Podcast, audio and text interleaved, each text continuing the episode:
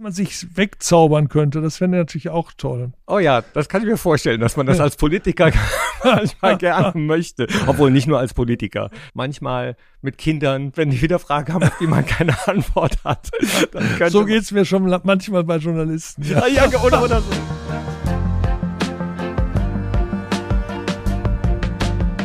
Hallo und herzlich willkommen zu Reviergeschichten, dein Podcast zum Rheinischen Revier. Ich spreche in diesem Podcast mit Menschen, die was bewegen wollen in der Region, die anpacken, die in die Zukunft schauen.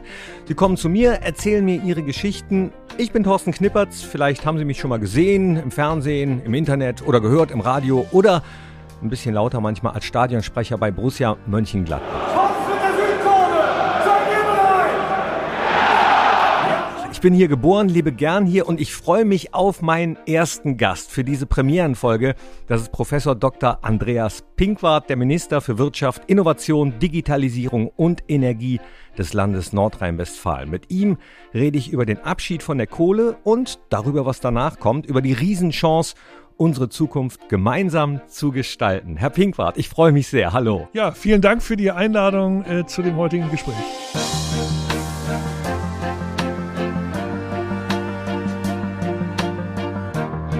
Toll, dass wir uns heute treffen.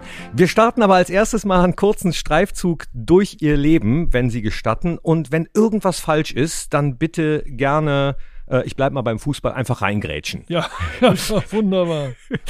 1979 haben Sie Abitur am Antonius-Kolleg in Neunkirchen-Seelscheid gemacht, dann eine Ausbildung zum Bankkaufmann, Studium VWL und BWL in Münster und in Bonn, gleich doppelt in Münster doppelt und in Bonn dann Volkswirtschaftslehre. Ah, okay. Dann äh, 1987 das Diplom gemacht, waren dann wissenschaftlicher Mitarbeiter und anschließend gab es eine Dissertation. Wie war der Name? Was, worum ging's? Chaos und Unternehmenskrise.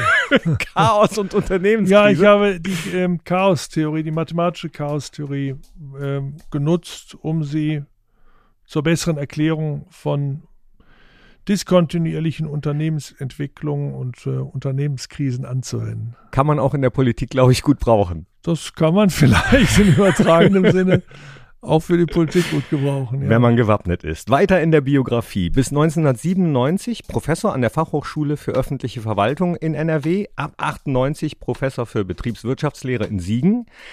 Von 2002 bis 2005 waren sie Mitglied des Deutschen Bundestages, von 2005 bis 2010 der Minister für Innovation, Wissenschaft, Forschung und Technologie in NRW und 2010 Spitzenkandidat der FDP bei der Landtagswahl. 2011 haben sie das Abgeordnetenmandat dann niedergelegt und im gleichen Jahr äh, eine Arbeit an der John Hopkins University in Washington angefangen, richtig? Ja. Wow. Ja, ich war dort als Senior Research Fellow in Washington, weil ich dort die Innovationssysteme USA, Deutschland mir angesehen habe, vergleichende Studie gemacht habe. Und ja, dann, das fand äh, ich ganz spannend. Und dann das Wissen wieder zurück nach Deutschland gebracht haben, unter anderem als Rektor an der Handelshochschule in Leipzig. Ja, ich habe dort auch einen Lehrstuhl äh, äh, aufgebaut für Innovationsmanagement und Entrepreneurship, hatte ja an der Uni Siegen. Äh, einen der ersten Lehrstühle, die sich auch mit den Themen Entrepreneurship beschäftigt haben in Deutschland habe dann nach den acht Jahren Pause Bundestag, Ministerium dann mich wieder äh, in diesen in diesen Forschungsbereich hineingekniet und äh, das dann bis 2017 wahrgenommen. Sie scheinen mir sowieso so ein Wandler zwischen den Welten zu sein. Auf der einen Seite ähm, Politiker, dann der Ökonom. Da schlagen vielleicht so zwei Herzen äh, in ihrer Brust. Geraten die manchmal aneinander? Nein, überhaupt nicht. Ich finde das total spannend. Ich wollte, ich mich immer für Politik interessiert, aber ich wollte immer unabhängig sein. Und das ist natürlich toll, wenn man ähm, verbeamteter Hochschullehrer ist, hat man viele, viele Freiheiten, viele Möglichkeiten. Man hat äh, immer auch eine Chance, zurückkehren zu können in die Wissenschaft. Und äh, das ist für eine politische Karriere, finde ich, sehr gut, weil dann kann man in der Politik auch das versuchen, wirklich zu machen, was man für richtig hält. Das heißt, Sie würden jetzt zum Beispiel, ähm, ich schlage mal die Brücke Wissenschaft und Politik, äh, Stichwort Corona, Stichwort Klimawandel, würden Sie jungen Wissenschaftlerinnen und Wissenschaftlern den Gang in die Politik empfehlen, um die Erkenntnisse dann dort in Ergebnisse umzuwandeln? Ja, ich würde das sehr empfehlen, aber ich äh, würde auch empfehlen, das mit der notwendigen Demut zu tun äh, weil Politik ist viel komplexer. Das ist nicht nur die Berücksichtigung einer Wissenschaft. Wir haben das jetzt bei Corona gesehen. Es ist so wichtig, dass wir Virologen haben und so weiter, die das erforschen, die uns auch wichtige Informationen liefern. Aber das sind nicht die alleinigen, die die Politik berücksichtigen muss, weil wir müssen natürlich die gesundheitlichen Gefahren äh, sehen und, und sie versuchen zu begrenzen. Aber wir haben natürlich auch soziale äh, Themen, die wir in dem Kontext diskutieren müssen. Wir haben äh, psychische Themen, die wir diskutieren müssen. Wir müssen uns fragen, was passiert mit Kindern, die keinen Schulunterricht haben und im Homeoffice sein müssen und vieles, vieles mehr. Und das ist eben das Schöne auch an Politik. Es ist viel komplexer als das, was die Wissenschaften ähm, je umfassen. Deswegen ist es so wichtig, dass man zusammenarbeitet, sich austauscht. Aber man muss dann der Politik auch äh, schon anvertrauen, dass sie abwägt und dann eine politische Entscheidung trifft. Und dieses ähm, ja, Begutachten von verschiedenen Dingen muss man ja auch, und jetzt kommen wir zum Rheinischen Revier, um das es ja hauptsächlich in diesem Podcast geht, also die Region zwischen Aachen, Mönchengladbach, Düsseldorf und Köln, muss man ja auch berücksichtigen. Soziale Themen, Umweltthemen. Sie sind in der Nähe von Bonn aufgewachsen, also ganz in der Nähe des Rheinischen Reviers. Können Sie sich noch erinnern, wann Sie das erste Mal mit dem Braunkohletagebau in Berührung gekommen sind? Ja, das liegt äh, lange zurück, äh, wo ich beim Vorbeifahren mich über die großen Bagger, glaube ich, sehr gewundert habe und mich gefragt habe, äh, wo die jetzt nun herkommen und was die da machen. Später hatte ich mal Gelegenheit, mir das auch vor Ort ansehen zu können. Das ist schon sehr eindrucksvoll. Sie sind Wirtschaftsminister in Nordrhein-Westfalen und als solcher ist es ja auch Ihre Aufgabe, jetzt das Rheinische Revier zu unterstützen, äh, voranzutreiben, den Strukturwandel weg von der Kohle zu schaffen. In ein paar Jahren ist definitiv Schluss. Jetzt gerade äh, haben wir den neuen Koalitionsvertrag gelesen. Da ist äh, davon die Rede. Bislang war immer vom Jahr 2038 die Rede. Jetzt ist die Rede davon, idealerweise schon 2030 auszusteigen. Das steht drin. Was, was heißt idealerweise? Ja, man muss vielleicht erst noch mal hinzufügen, dass ja der äh, Kohleausstieg national geregelt worden ist, am Kohleausstiegsgesetz. Und äh, dann muss man herunterbrechen, was von der nationalen Entscheidung bis 38 aus der Kohleverstromung ausscheiden zu wollen in Nordrhein-Westfalen umgesetzt wird, im Rheinischen Revier. Da ist ja zu konstatieren, dass Nordrhein-Westfalen ähm, die Hauptlast trägt und am frühesten auch den Ausstieg vorantreibt, also 70 Prozent der hm. Braunkohleverstromung, das sieht schon der jetzige Beschluss vor, soll bis 2029 zurückgeführt werden. Und auch bei der Steinkohle leisten wir hier einen ganz wichtigen Beitrag äh, in Nordrhein-Westfalen. Und dann sagt ja der Beschluss 38 spätestens, nach Möglichkeit 35. Und das sollte auch entsprechend vorher überprüft werden, ob nicht 35 gesamtdeutsch Schluss sein könnte, also auch damit im Rheinischen Revier mit der Braunkohleverstromung. Und äh, jetzt ist eben die Überlegung idealerweise 2030, das heißt idealerweise äh, deshalb, weil man Ende 22 bis Ende 22 eine grundlegende Überprüfung vornehmen will, die bisher 26 vorgesehen war, okay. mit der wir überprüfen wollen, wo stehen wir bei der Versorgungssicherheit, wo stehen wir bei der Bezahlbarkeit und wo stehen wir beim Strukturwandel. Und wenn das alles gut läuft, dann können wir natürlich auch früher uns zurückziehen aus der Kohleverstromung. Und das ist jetzt schon Ende 22.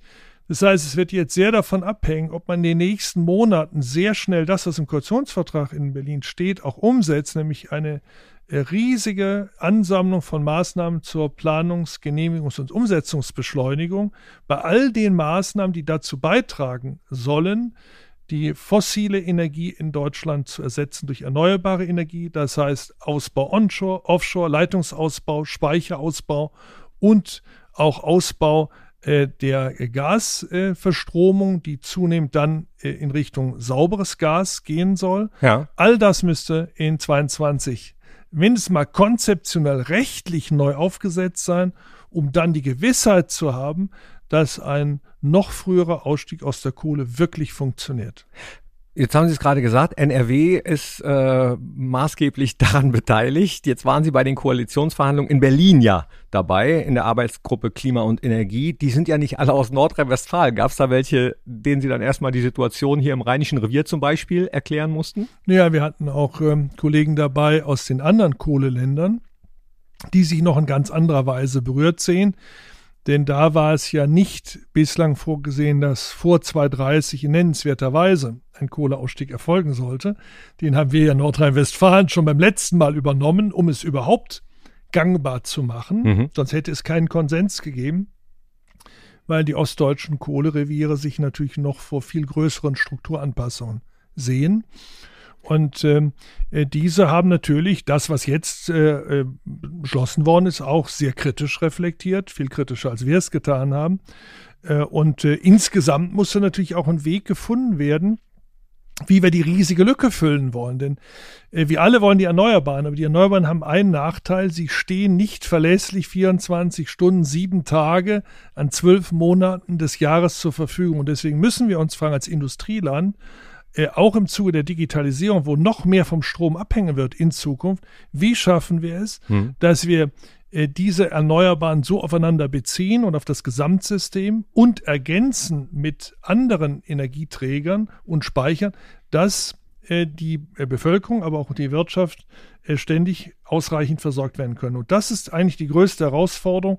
Und hier bin ich dankbar, dass der Koalitionsvertrag jetzt vieles auflistet, was nötig ist, und zwar in der Reihenfolge auch richtig. Wir müssen doch erstmal klären, nachdem wir nächstes Jahr auch aus der Atomenergie komplett aussteigen, wo wir neu einsteigen wollen. Das ist, glaube ich, entscheidend, dass das jetzt auch geklärt ist. Worein wollen wir einsteigen und welche Maßnahmen sind erforderlich? Und jetzt geht es da um Umsetzung. Musik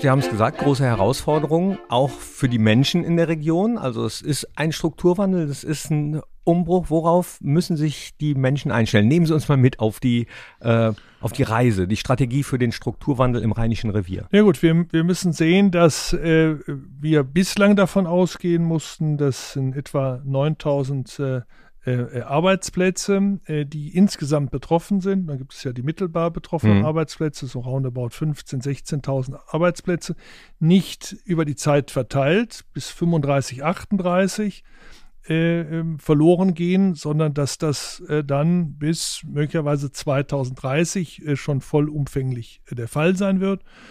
Äh, und das heißt, äh, zum einen, das ist im Kohleausstiegsgesetz ja geregelt, dass für die älteren äh, direkt in, im Braunkohlentagebau Beschäftigten eine umfassende Absicherung, soziale Absicherung ja auch verankert ist. Aber für die Jüngeren müssen wir natürlich sehen, dass die jetzt möglichst bald auch eine klare Perspektive bekommen und sich auch entsprechend weiter und umqualifizieren können hin zu neuen Aufgaben und dass wir auf der anderen Seite durch die Strukturmaßnahmen möglichst viele neue Aufgaben in die Region bringen. Ja.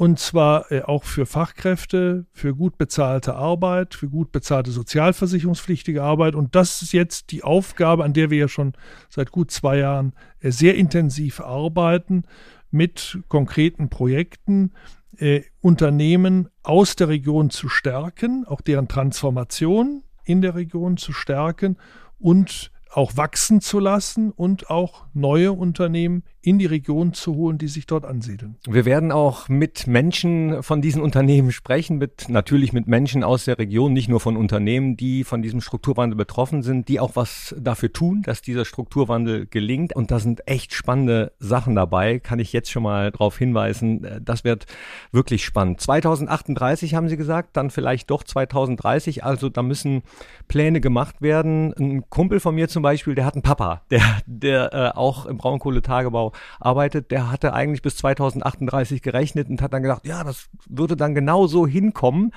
Äh, jetzt muss er sich eventuell doch ein bisschen früher drauf einstellen, sieht das aber trotzdem ganz locker, weil er äh, sich da gut aufgestellt fühlt. Ähm, das ist wahrscheinlich auch eine Aufgabe, das den Menschen klar zu beziehungsweise näher zu bringen.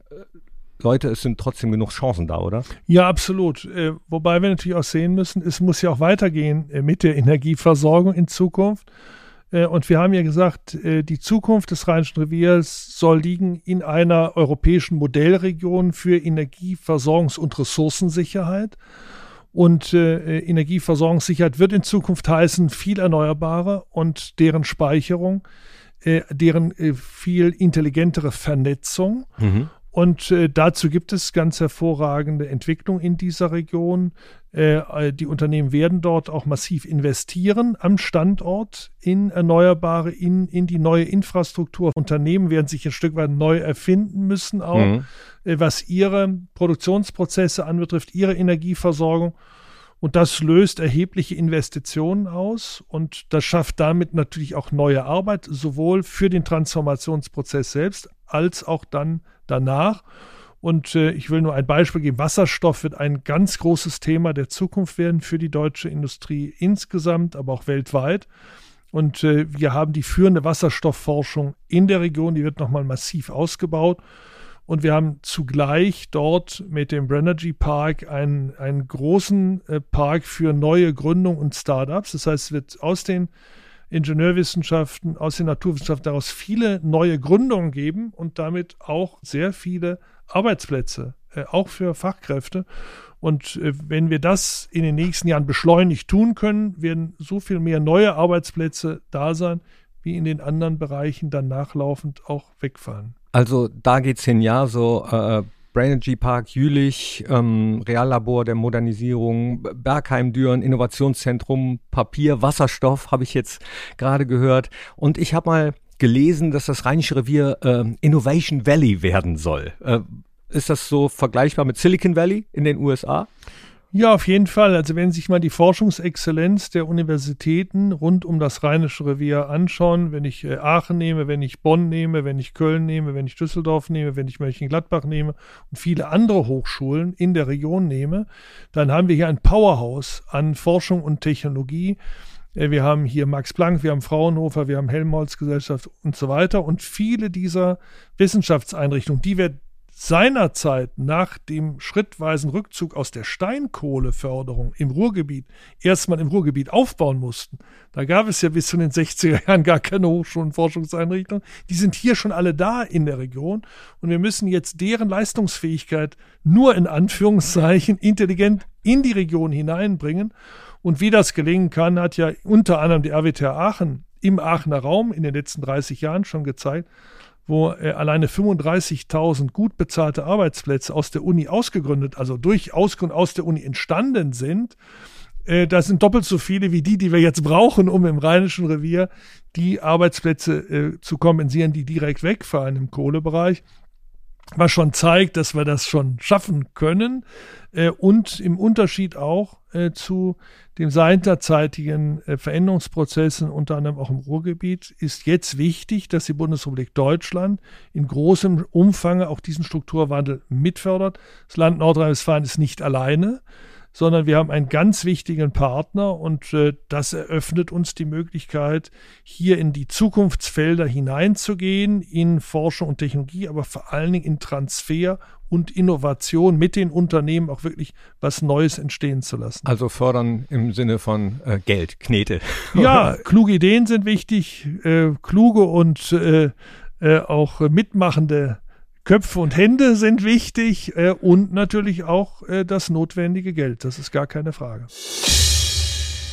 Es wird Zeit für eine schnelle Runde. Jetzt würde ich Sie bitten, drei schnelle, äh, knackige Antworten zu geben. Einen Joker haben Sie, da können Sie gerne länger ausholen, aber ansonsten gilt kurz, kurz und knackig drei Fragen, die die Welt hm, nicht oder vielleicht doch verändern werden.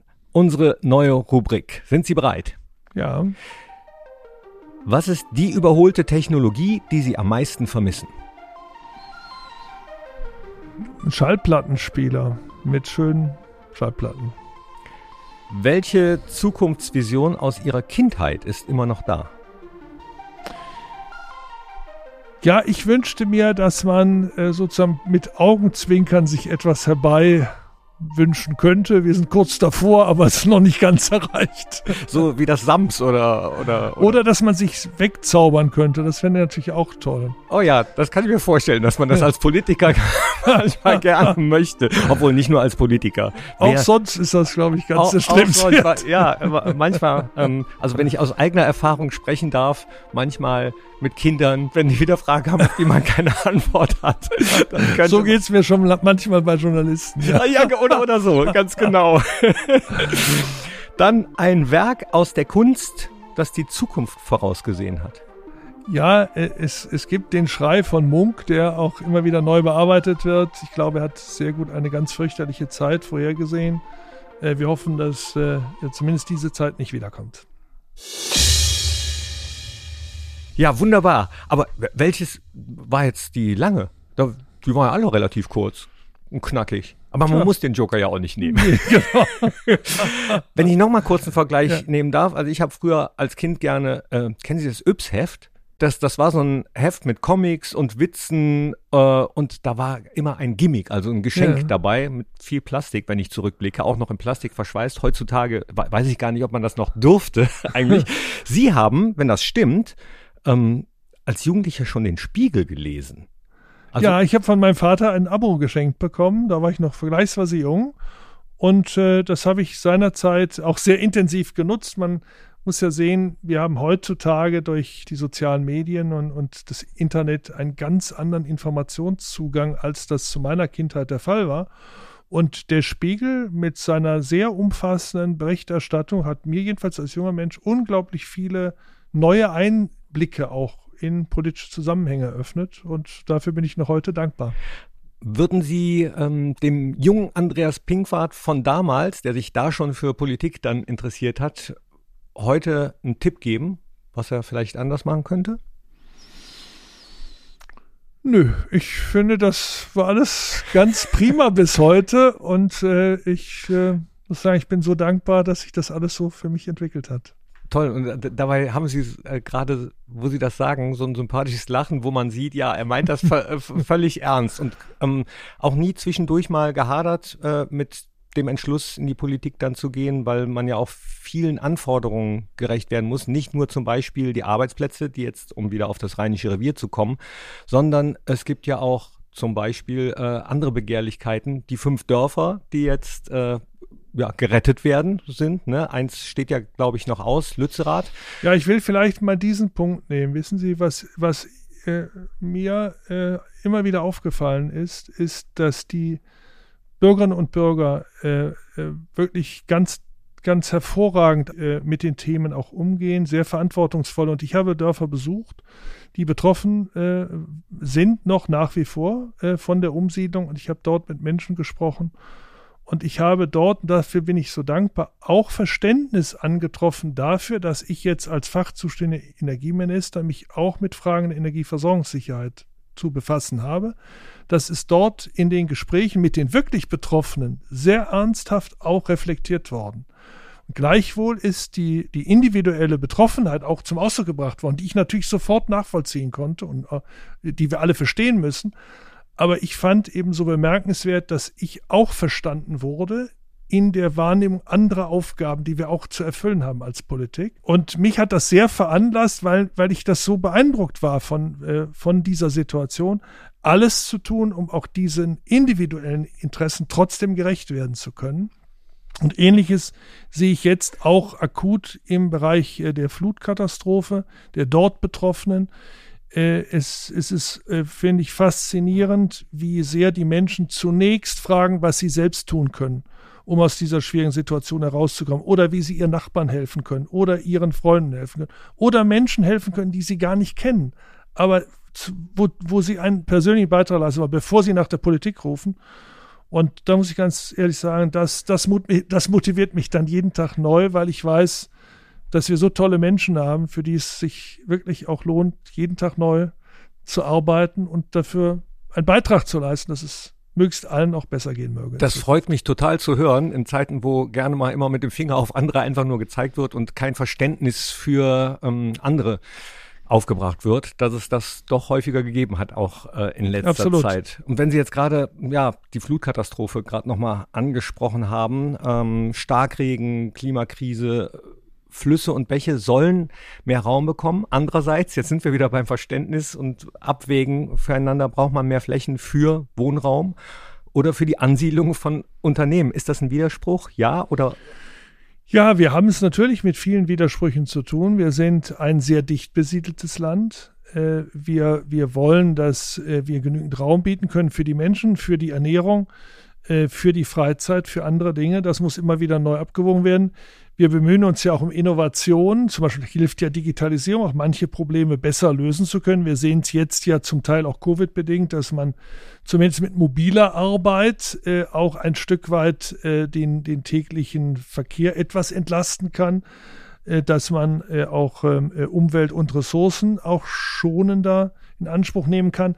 Äh, also ich glaube, wichtig ist, dass wir uns immer wieder auch was einfallen lassen, um Blockaden aufzulösen. Dass wir fragen, gibt es nicht im Konflikt sozusagen einen dritten Weg, den wir gehen können, mhm. damit es für, für die Mehrzahl erträglicher wird. Darüber lohnt es jedenfalls immer wieder neu nachzudenken. Am Ende muss man aber auch eine Entscheidung treffen. Und da müssen wir darauf bauen in der Demokratie, dass die, die nicht ihre Meinung in vollem Umfang durchsetzen konnten, doch bereit sind, auch einen Kompromiss auch mitzugehen und dann auch mitzutragen. Das ist Demokratie, ganz genau. Dann würde ich Sie zum Abschluss gern noch bitten, äh, einen Blick in die Zukunft zu wagen, mit den Menschen, die die Region mitgestalten können, diesen Wandel, der dann da ist. Also wenn es nach Ihnen geht, wie sehen Sie das? Wie sieht das Rheinische Revier im Jahr, sagen wir mal, 2030 oder sogar 2040 aus?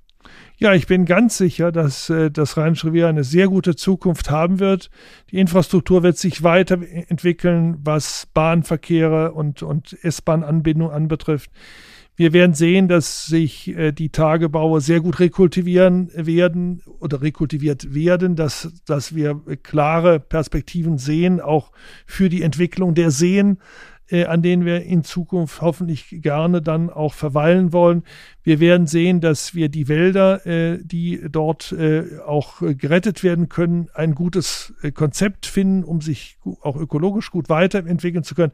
Wir werden sehen, dass sehr viele neue Betriebe sich haben ansiedeln können, das vorhandene ob Glas, Papierindustrie, andere, also die energieintensiven, die Raffinerien in der Region sich gut haben weiterentwickeln können und ähm, dass wir äh, auch äh, durch viele Ausgründungen sehr gute äh, Arbeitsplätze bekommen in der Region und wir sagen können, ja, das ist ein Innovation Valley, äh, was beispielhaft ist für möglichst viele in Europa weltweit, die diesen Transformationsprozess von fossilen Energien hin zu Erneuerbaren auch noch gehen wollen. Wenn es so kommt, sind das gute Aussichten für das Rheinische Revier. Vielen Dank bei dieser ersten Folge zu Gast Professor Dr. Andreas Pinkwart. Vielen Dank.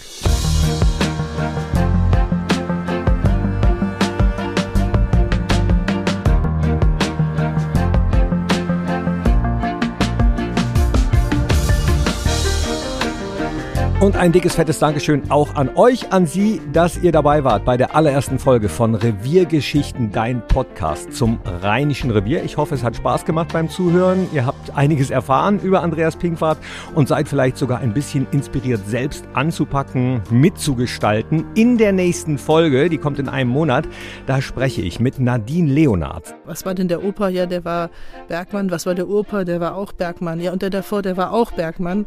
Und dann hat man haben meine Kinder versucht, in andere Zweige auszuweichen der Familie, weil man die Hoffnung hatte, dass man vielleicht mal irgendwas anderes schreiben kann. Das war halt nicht möglich, außer bei einem, da habe ich gesagt, der könnte was anderes schreiben. Ja, was? Dann habe ich gesagt, der hat im Salzbergbau gearbeitet. Also, es ist wirklich... Sie ist Bürgermeisterin von Eschweiler und wie sie anpackt, denn das macht sie, das werden wir dann hören. Bis dahin sage ich Tschüss, bye bye, ole ole. Thorsten Knippert sagt Ciao.